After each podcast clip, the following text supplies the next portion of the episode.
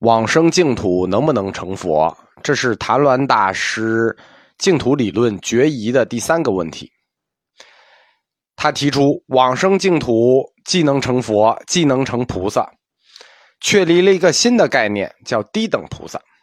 这个低等菩萨是清净无为法身。这个毕竟皆得的意思，就是大家都能够得到清净无为法身，就是谭鸾大师定义的净土里最低等的菩萨。这个菩萨的名字就叫无为法身。我们在佛教诗词课里讲过，禅宗在修行的过程中有三个无畏等级，第一个叫无畏真人，第二个叫无畏道人，第三个叫无畏圣人。这三个无畏是不一样的。第一等级就是这最低的等级，就是禅宗的等级跟净土的这个等级是一致的。第一个等级叫无畏真人，他畏就是无为而治那个无畏，为什么的畏？到第二个等级叫无畏道人，无畏道人那个位是位置的位，就从此他找不到他那个位置了。无畏道人，因为菩萨是十级嘛，实地嘛，但他是没有位置的。无畏道人，第三级就是大成的终极精神。无畏精神叫无畏圣人，这三个无畏在净土宗里跟禅宗里都是对应的，所以净土宗的初等菩萨就叫做无畏法身。谭鸾大师他确立了低等菩萨是有理论依据的，就是在初地到八地之间的这个理论依据。他说《阿弥陀经》中已经说了。生于弥陀净土，即得阿惟越智，就是得阿惟越智，就是你只要生在弥陀净土，你就能得阿惟越智。就是说，你到这儿你就不退转了。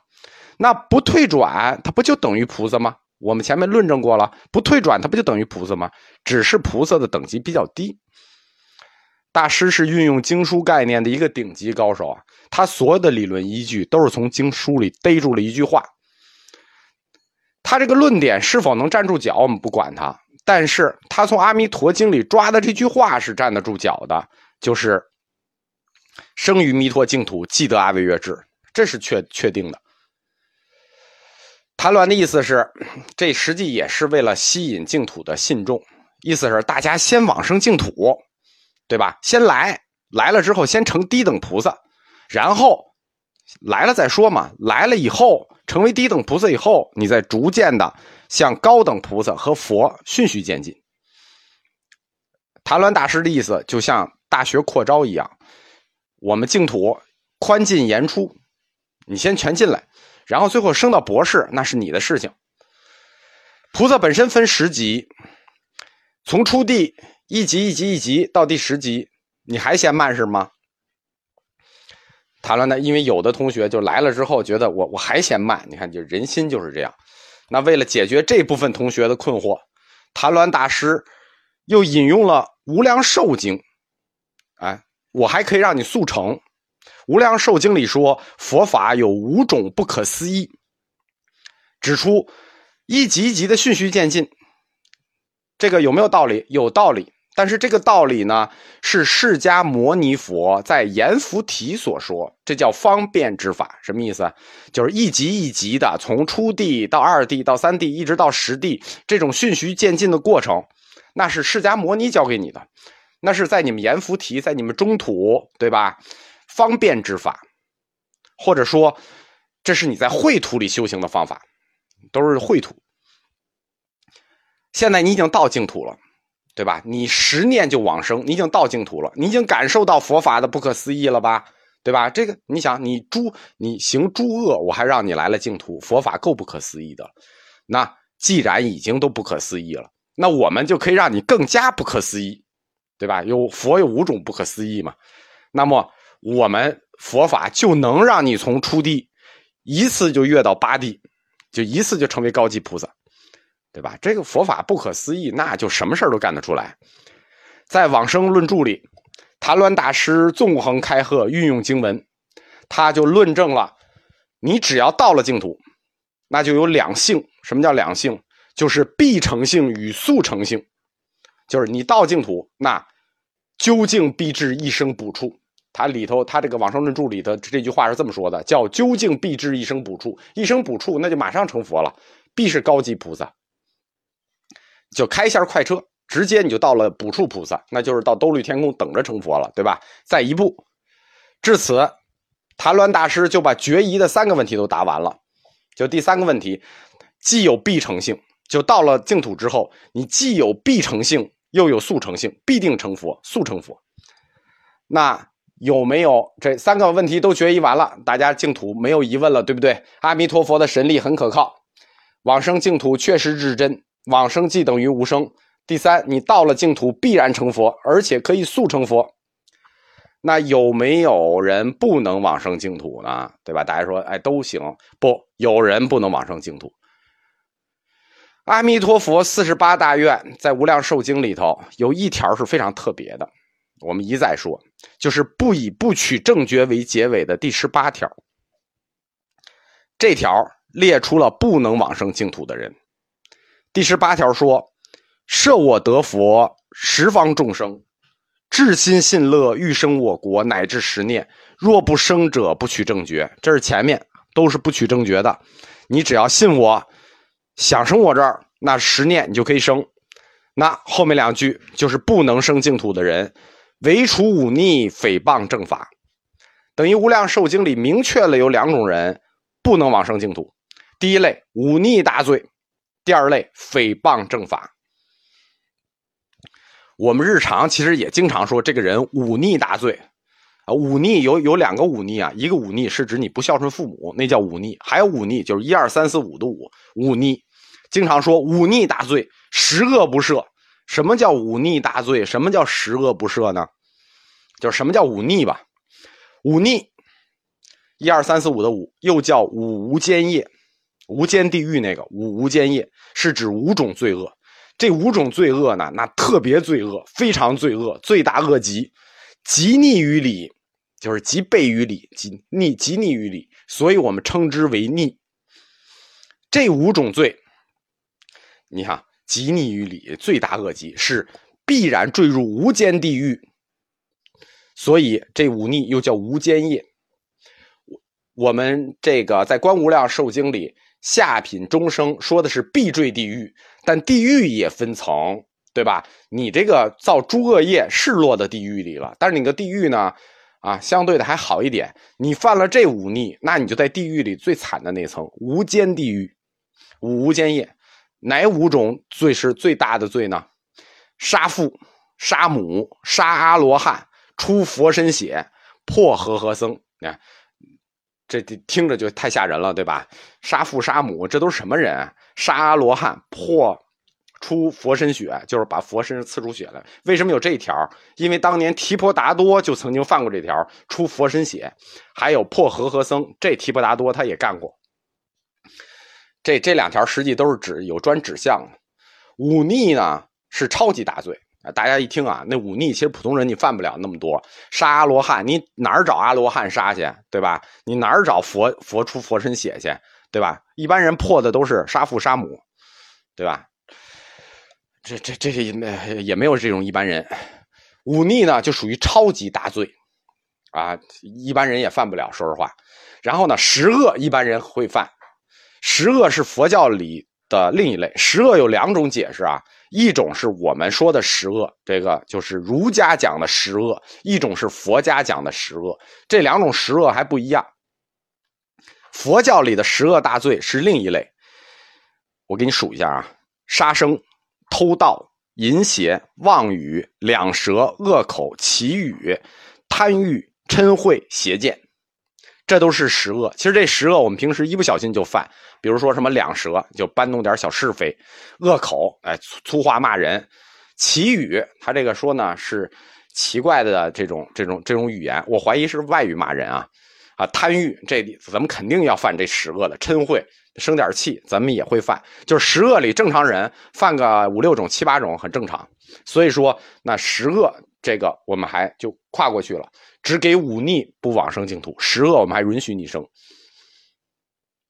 在《无量寿经》的这个第十八愿里啊，已经明确说了，不允许犯忤逆罪的和诽谤正法罪的人往生弥陀净土。我们我们前面就说了，你诽谤正法，你不信就不信，你还整天那个，对吧？说一些这个诽谤我们的话，那我们肯定是不能让你往生净土。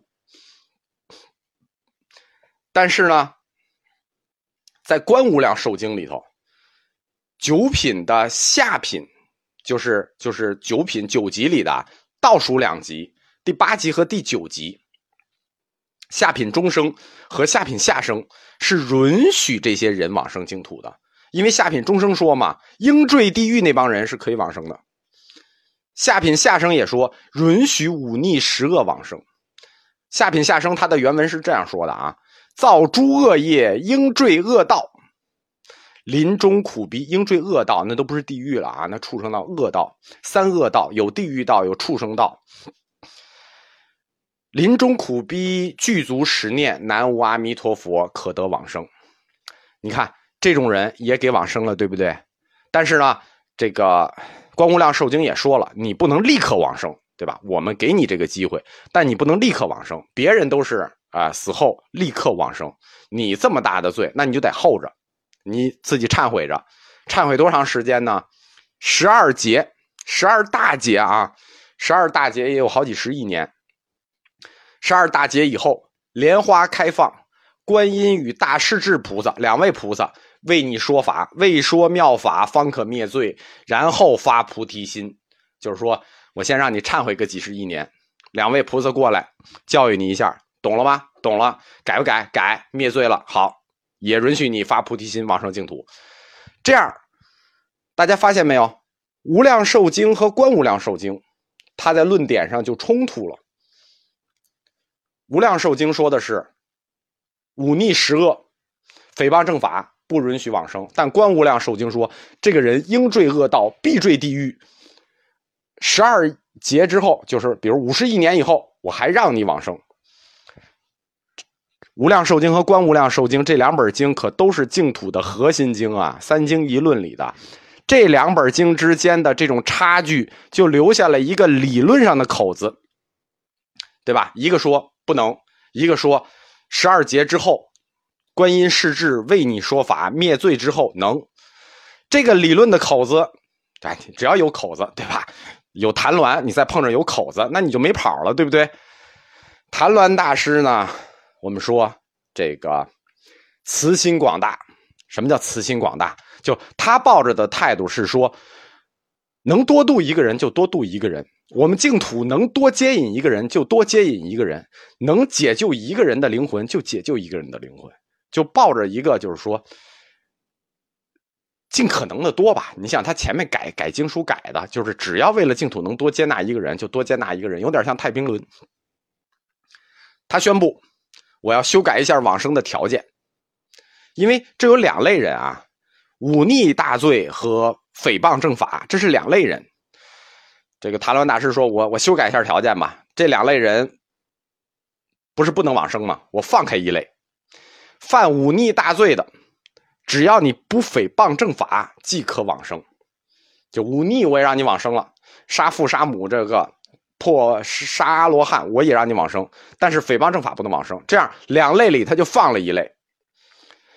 到后面放的更可怕，到道绰的时候就全放了。但是到谭鸾这儿，就把两类不能往生的人放开了一类，诽谤正法的不能往生。那设定这个条件呢，其实完全可以理解。对吧？你你不信你就算了，对吧？你整天骂骂咧咧的，换谁也不能让你往生，真的，换我也不能让你去往生。留下诽谤正法不能往生，它实际就是净土信仰的一个必然选择，对吧？我们说净土宗，就我们整个讲的这个净土宗通史，它实际应该是属于佛教四框架中的佛教神学，对吧？它有一部分历史。它呢，主要的义理都是神学，但是因为我们神学没地儿放嘛，对吧？所以我们把净土宗史放到佛教通史里。但是它的根基，净土信仰的根基是神学，那就是主观信仰范畴的东西。如果是主观信仰范畴的东西，你抽掉了信这个概念，信愿行嘛？你抽掉了信，佛教神学你抽掉了信。对吧？然后你拿科学认识论过来，那我们整个净土学说就崩塌了，那就完蛋了。所以谭乱大师说，诽谤正法就不允许往生。这个是其实也是理一个理论需求啊。他就堵死了诽谤正法往生之路，那也实际就是提醒这些诽谤正法的人，你小心点什么人都能往生，你要诽谤正法，你说这话的时候你留点神。呃，就等于除诽谤正法之外啊，一切大罪、忤逆、十恶，大家不要觉得忤逆十恶我们碰不着，我们一般人十恶里我们都得占一半，我们是我们都是至少五恶之人。那只要临终的时候十念阿弥陀佛，即可往生，就是诚心的念十句阿弥陀佛。就是你平时不是说平时可以不念啊，就是你平时没想着念，你到临终的时候，你只要念十句。口念也可以，心念也可以，具足十念。什么叫具足十念？你诚心的念十次，即可往生。这个往生概念，又是谭鸾新定义出来的。你看他定义了几个概念了：无生生、无为法身。他又定义了一个概念，叫待业往生。为什么？你想，你这一辈子大恶人，不叫大恶人，我们这一辈子造了好多诸恶业。我们还心无惭愧，我们就我们干了，我们就以为自己没干，干了我们就把这事儿忘了。我们带着这个业，但是也可以往生了。这就是谭鸾大师引入的新的概念，叫带业往生。这个带业往生的概念一出，带业啊，就业力的业，一下就引起理论的轩然大波。后来带业往生的概念，在佛教就是整个净土宗决疑里头，它是一个很重要的概念，因为因为你想，你你。佛家讲什么叫因果了结啊？结果你还好多恶业，你还有因，你这个果什么时候承受？然后你已经往生了，那这果你还承受不承受了？对不对？这很显然留下了一个理论的口子。但是谭乱大师引入待业往生这个概念，就是说，还不是他自己的问题，是什么？是当时学术界的潮流。谭乱大师这是。这个东晋南北朝时代的人，北朝时代的人，在这个时代，正好是《大涅盘经》从印度翻译到中国。大家都知道那个这个《大涅盘经》的这个事情啊，道生孤名先发，什么意思？就提出了在佛教界提出了特别有名的一禅体能否成佛的争论。什么叫一禅体能否成佛？一禅体大坏人，大坏人，你让不让他成佛？大坏人，你给不给他机会？那我们国家的，咱们中国的这个道生就先提出来了，一禅体可以成佛。大家都说你这个论调太傻了。结果后来《大涅盘经》翻译到中国来之后，所有人都傻眼了。原来真有这个理论，这叫佛性论嘛。佛性论一出，大家后来知道啊，南北朝的时候，佛性论一出，席卷中国佛教理论界。那后来就是整个如来藏理论、心性如来藏、佛性如来藏都从这儿来。让大坏人也成佛，大坏人他也是有佛性的。那这个就是当时整个学界、佛教界、学界的潮流。你想，其他宗派都已经认可了这个佛性论了，就是众生皆有佛性，只要有佛性就能成佛。那么，是不是大恶人他既然有佛性，你为什么不让他往生？你为什么不让他去净土？所以说，基于这个学术潮流，谭鸾大师。率先提出了待业往生，这也叫孤名先发呀，跟道生一样，就就一个人先一步就指出来这个方向了，就是根据这个学术，我们就指出这个方向会怎么样，待业往生的概念就这样被提出来了。这是受整个学界思潮的影响。为什么待业往生这个概念？其实这概念很不可思议啊，就是说你一个坏人，我最后也让你成佛，就这个佛性论的概念很不可思议。但是为什么？它一旦出现在中国，短短几十年内就横扫了整个中国学术的理论界呢？非常有原因，就是非常简单，不叫非常简单，就是有其必然原因，就是一切众生有佛性这个概念，它的深层内涵跟我们中国传统的儒家思想发生了一个共振。我们儒家说什么？孟子有一篇叫《告子章句下》，里头有一句话，人人都知道，叫做“人皆可成尧舜”。什么叫“人皆可成尧舜”？就人人都有做圣人的可能性。这就是我们儒家文化的内核——性善论。人人皆可做圣人，人人皆可成尧舜。这不是我们说的，这是孟子说的，这是先师说的，这是我们中国儒家思想的这个精华之所在啊！所以，人人皆可成尧舜，碰到一切众生有佛性，这两句话实际内核本质是一样的，他们立刻就产生了文化共振，对吧？从此就是说，他一下就为什么横扫理论界？印度的这个一禅体也可成佛，它实际就是中国版的人皆可成尧舜。它两个概念统一了，凡夫俗子也可以做圣人。那不光我们能做圣人，我们当然可以做菩萨，我们当然可以做佛，我们当然可以往生净土，即使是坏人。这实际呢，也是这个中国文化的一个特大的优势，就是典型的文化自信。这就完全是文化自信彰显出来的这种这种认知力。